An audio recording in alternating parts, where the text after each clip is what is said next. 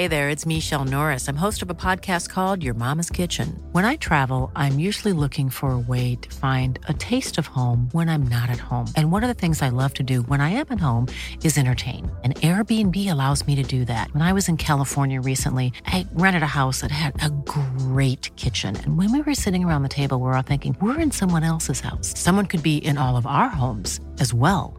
If you have a home, but you're not always at home, you have an Airbnb. Your home might be worth more than you think. Find out how much at airbnb.com/slash host. Mi querida madrina. Historia basada en una experiencia anónima. Escrito y adaptado por Tenebris para relatos de horror. Creo que mi historia empieza desde hace mucho tiempo atrás no quiero darle tantas vueltas y sinceramente empieza desde el día en que nací. Yo, como muchas más personas, vengo de una cuna humilde. Mis papás vivían en una colonia de esas donde debes aprender todas las leyes de la jungla. La gente estudiosa y adinerada cree que somos mejores que los animales, pero estoy seguro de que no es cierto. En realidad creo que somos muy pero muy parecidos. He visto en la televisión cuando los changos se juntan en grupos grandes para atacar jaurías de perros callejeros. Estos se pelean por la comida y el territorio. Los humanos somos exactamente iguales, y eso es algo que se ve mucho en las clases bajas. Ahí la mayoría de personas pocas veces voltean a ver para darse cuenta cómo es el mundo realmente. Pero bueno, les decía que mi historia comienza cuando nací. Mis padres, aunque venían de estos barrios, estaban al margen de los pleitos. Mi papá fue un gran pandillero, muy respetado por la gente de la colonia y de otras.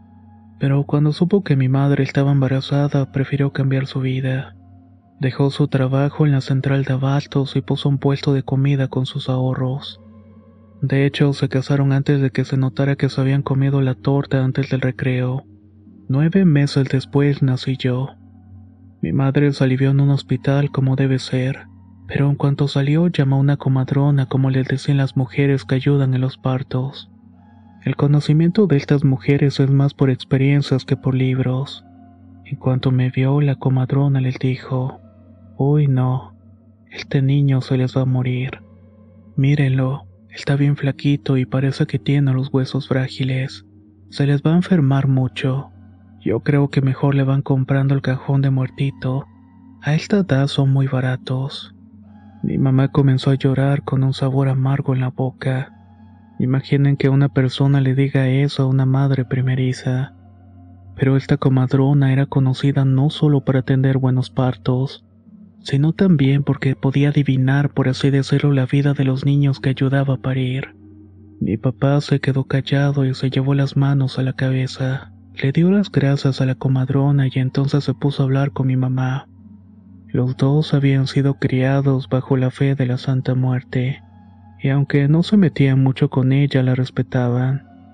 Eso fue lo que sabía mi mamá de su esposo, pero le reveló un secreto, uno de esos que deben permanecer en las familias de generación en generación. Resulta que los hombres en la familia de mi padre cargan un mal tan viejo que ni sabe cómo se originó. El caso es que hubo muchos niños que murieron por falta de buena alimentación, anemia, neumonía y otras enfermedades. Los varoncitos de mi familia paterna nacían débiles. Se podría decir que la salud de estos pendía de un hilo. La bisabuela estaba cansada de perder a sus hijos, según le contó mi papá a mi madre, y había perdido seis antes de hacer un pacto.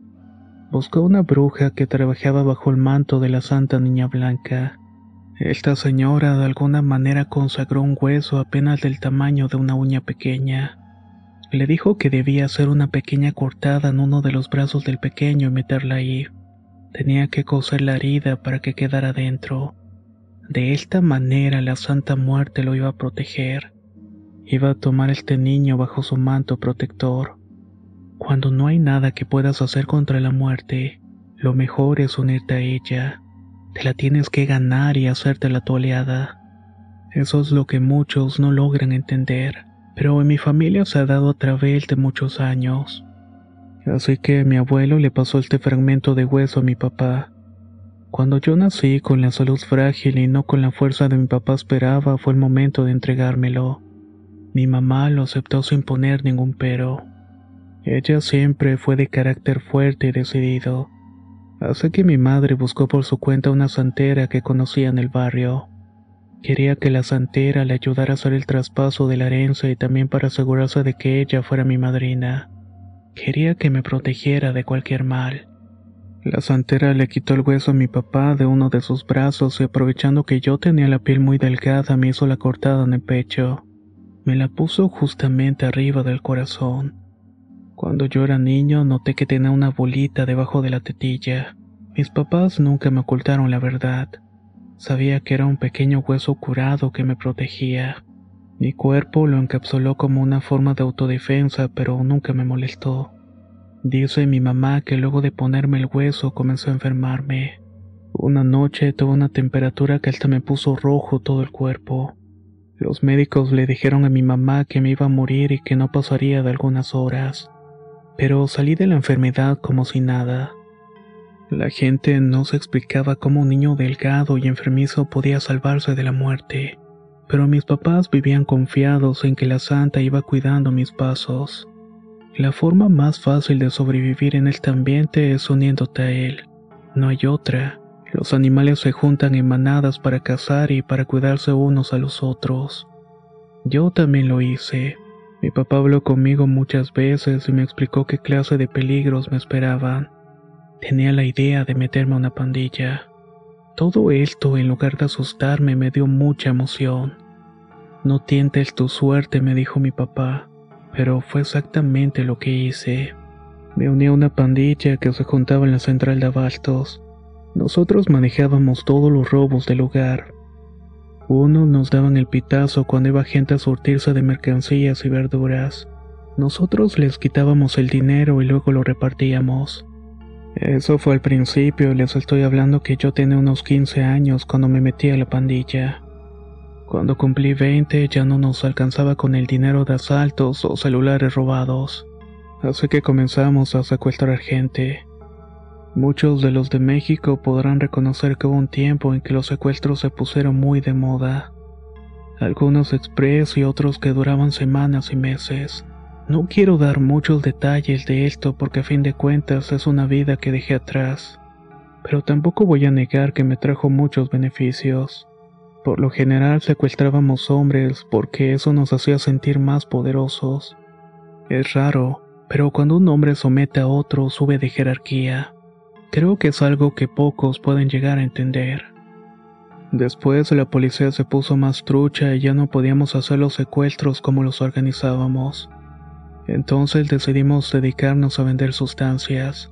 Esto nos causó muchos problemas con el barrio. Las pandillas de las otras colonias ya tenían sus plazas, sus tarifas y sus proveedores. Con nosotros no se metían porque los secuestros no eran su negocio. Pero cuando se enteraron de que ya éramos competencia fueron a ponernos un estate quieto. Me acuerdo que una tarde estaba fuera de un expedio comprando un cartón de caguamas. En el carro estacionado enfrente del expedio me esperaban unos compas. En eso noté que en la esquina doblaron unos tipos que no eran del barrio. Luego, luego reconocí de qué barrio eran por la ropa y los tatuajes. No me la pensé dos veces para agarrar dos caguamos de cartón y aventárselas en la cabeza. Cualquier pandilla que no es de tu barrio es enemiga. Eso es una ley de barrio. Uno la esquivó, pero el otro se la estalló en la frente. La sangre le bañó la cara en cuestión de segundos. El otro tipo sacó su navaja y me la dejó ir encima. Los demás compas que estaban en el carro se bajaron y empezaron a darle patadas en el estómago. Yo y el otro, el que le decían el muñeco, le dimos una tranquiza al que le reventé la frente con la caguama. No pasaron ni cinco minutos cuando vimos que a lo lejos vienen unos 20 tipos del otro barrio. Yo traía puesta una playera del mejor equipo de fútbol mexicano, las Chivas. Mis amigos se subieron al coche y arrancaron dejándome atrás. Uno de los que estaban en el suelo me agarró de una pierna para que no pudiera correr. Estuve dando patadas hasta que me pudo soltar y corrí. No sé cómo me pude liberar de los que me perseguían. El caso es que volteé hacia atrás y ya no había nadie siguiéndome los pasos. Me encerré en mi casa por unos tres días y no salí de ahí. Luego supe que los de la pandilla agarraron otro tipo que también traía una playera de las chivas. Según supe, la golpiza que llevó este muchacho lo llevó al hospital, pero no la libró. Este es un ejemplo de una vez en que me salvé. Tal vez algunos crean que fue una simple casualidad, pero yo estoy seguro que fue mi madrina. Burrow is a furniture company known for timeless design and thoughtful construction, and free shipping, and that extends to their outdoor collection. Their outdoor furniture is built to withstand the elements, featuring rust-proof stainless steel hardware, weather-ready teak, and quick-dry foam cushions. For Memorial Day, get 15% off your Burrow purchase at burrow.com slash ACAST and up to 25% off outdoor. That's up to 25% off outdoor furniture at burrow.com slash ACAST. Spring is my favorite time to start a new workout routine. With the weather warming up, it feels easier to get into the rhythm of things. Whether you have 20 minutes or an hour for a Pilates class or outdoor guided walk, Peloton has everything you need to help you get going. Get a head start on summer with Peloton at onepeloton.com. Y lo sé porque en este pleito pude soñar varias veces con ella. No se me parecía como la tienen en las estatuas de las tiendas del centro donde venden velas de colores. Solamente era su sombra o su silueta. Medía como tres metros y estaba cubierta de la cabeza a los pies con un manto. En la mano derecha traía como una guadaña. Nunca escuché su voz ni nada parecido y solo llegaban a mi mente los mensajes. Una noche soñé que la santa me decía que un miembro de la pandilla era un traidor. Él televisaba nuestros movimientos con la droga a los otros barrios. Me advirtió que el soplón iba a vestirse de blanco. Al día siguiente lo identifiqué porque era el único con la playera de ese color. Le avisé a los otros y le dieron plomo esa misma tarde. En otra ocasión iba caminando a ver a mi novia que era una muchacha que acababa de conocer. Se había cambiado a la colonia y me había enamorado como un loco. Ya era de noche y caminaba por el barrio con unas flores que le iba a regalar. En eso vi que una sombra aparecía en una de las paredes. Tenía los mismos tres metros y la guadaña. Me quedé parado por la impresión, pero gracias a eso pude escuchar que alguien me venía siguiendo. Los pasos atrás de mí se detenían igual que los míos y avanzaban cuando yo lo hacía. En un parpadeo la sombra desapareció. Naturalmente iba armado y di balazos en el aire. Entonces dos tipos se fueron corriendo calle abajo. No vi quiénes eran, pero seguramente iban mandados por alguien para acabarme. Yo estoy seguro que esa noche no solamente la madrina me salvó a mí, sino también lo hizo con mi novia. No pasaron ni dos años de andar con mi novia cuando me dijo que estaba embarazada. Entonces me puse muy abusado para ahorrar lo que pude y decidir salir del negocio. Al principio no quisieron y me llegaron a amenazar de muerte. Lo que ellos no se imaginan es que ella era la que me estaba salvando el pellejo. Las amenazas tanto mi mujer para mí eran del diario. Una noche le estuve pidiendo a la Santa Muerte de que me hiciera ese último favor de salvarme la vida. Quería vivir el resto de los años con mi esposa y mi hijo. Y así como me llegaban a diario los mensajes de muerte, un día simplemente terminaron. No perdí el tiempo y me cambié de estado con la madre de mi hijo. En ese momento llegué a pensar que la maldición de mi familia ya se había roto. O tal vez pudiera haber algo de mentira en esa historia de la herencia. Pero estaba muy pero muy equivocado. Mi hijo nació prematuro y tuvieron que tenerlo en incubadora por unas semanas. En ese tiempo aproveché para contarle a mi esposa ese legado de mi familia paterna. Le confesé que la bolita en mi pecho era un pequeño fragmento de hueso incrustado, uno que venía de mis antepasados. Ella no me creyó al principio y dijo que eran puros cuentos.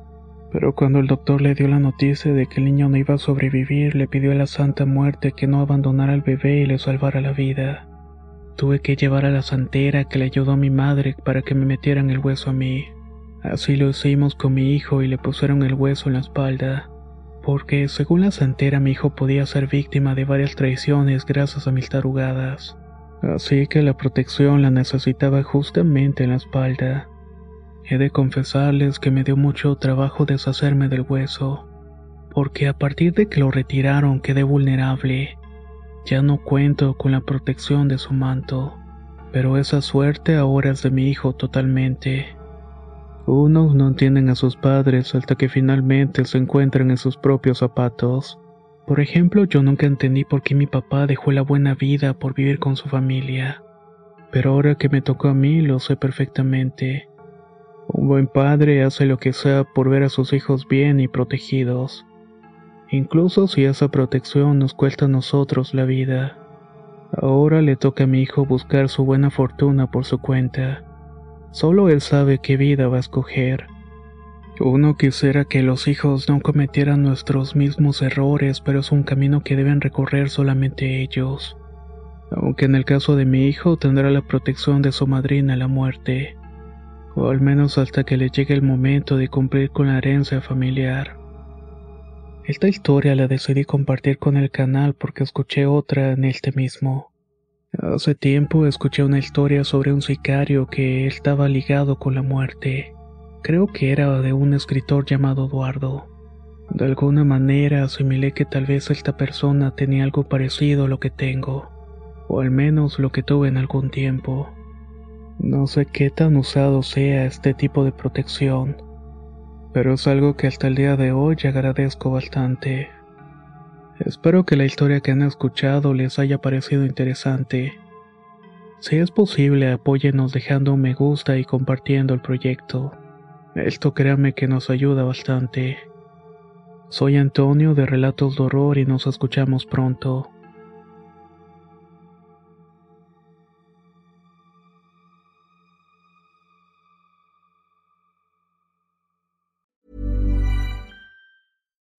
You like to look five years younger? In a clinical study, people that had volume added with Juvederm Voluma XC in the cheeks perceived themselves as looking five years younger at six months after treatment. Look younger, feel like you. Add volume for lift and contour in the cheeks with Juvederm Voluma XC. Reverse signs of aging by adding volume to smooth laugh lines with Juvederm Volure XC. For important safety information and to find a licensed specialist, visit juvederm.com. That's J U V E D E R M.com. Not for people with severe allergic reactions, allergies to lidocaine, or the proteins used in Juvederm. Common side effects include injection site redness, swelling, pain, tenderness, firmness, lumps, bumps, bruising, discoloration, or itching. There's a risk of unintentional injection into a blood vessel, which can cause vision abnormalities, blindness, stroke, temporary scabs, or scarring. Talk to a licensed specialist to find out if it's right for you. Hey, folks, I'm Mark Marin from the WTF Podcast, and this episode is brought to you by Kleenex Ultra Soft Tissues, your ally to help tackle your allergy symptoms this season. I love the change of seasons, but nobody loves pollen and all those other things floating in the air that make you sneeze during this nice weather. Kleenex Ultra Soft Tissues are hypoallergenic and allergist approved, so fight back against watery eyes and runny noses without worrying about irritating your skin. For this allergy season, grab Kleenex and face allergies head on.